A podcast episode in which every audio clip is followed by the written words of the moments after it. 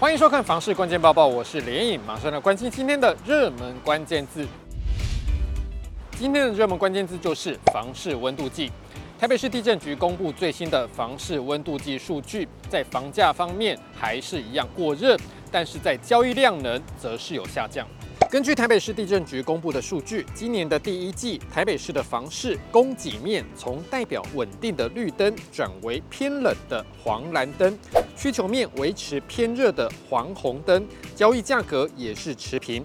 维持代表过热的红灯，交易量能分数下降，仍旧维持代表偏冷的黄蓝灯。至于负担面，则是由代表过热的红灯转为偏热的黄红灯。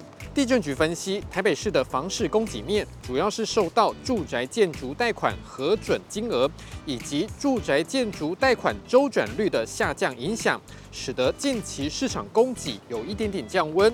中长期来看，则是呈现缓步下降。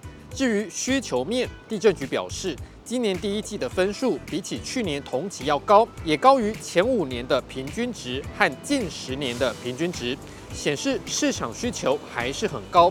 中长期的需求也是缓步成长。可是，在房价方面，台北市的房价还是高不可攀，持续维持代表过热的红灯。虽然政府持续打炒房，但从长期趋势来看，台北市的房价还是持续走高，这也使得交易量能持续下降。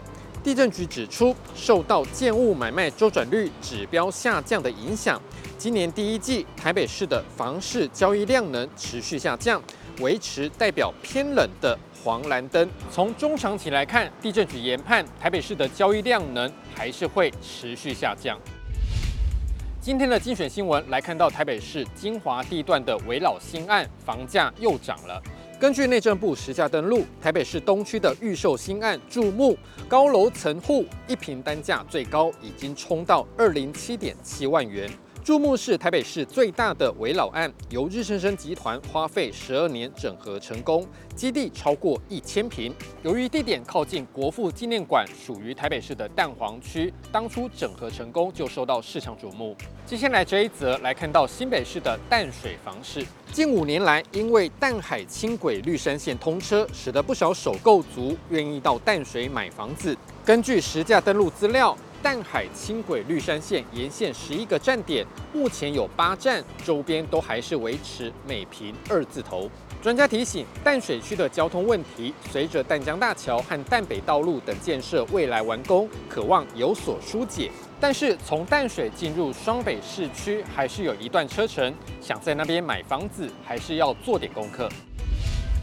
今天的买房卖房，我想问有网友问到了，在医院附近买房子是好还是不好呢？有网友说觉得很好，看医生很方便，但也有人说半夜常听到救护车的声音会觉得害怕。你对于这样的问题还有什么的看法呢？也欢迎在底下留言一起讨论。如果想知道更多的房市资讯，也欢迎点击底下资讯栏的链接。感谢您的收看，我们再会。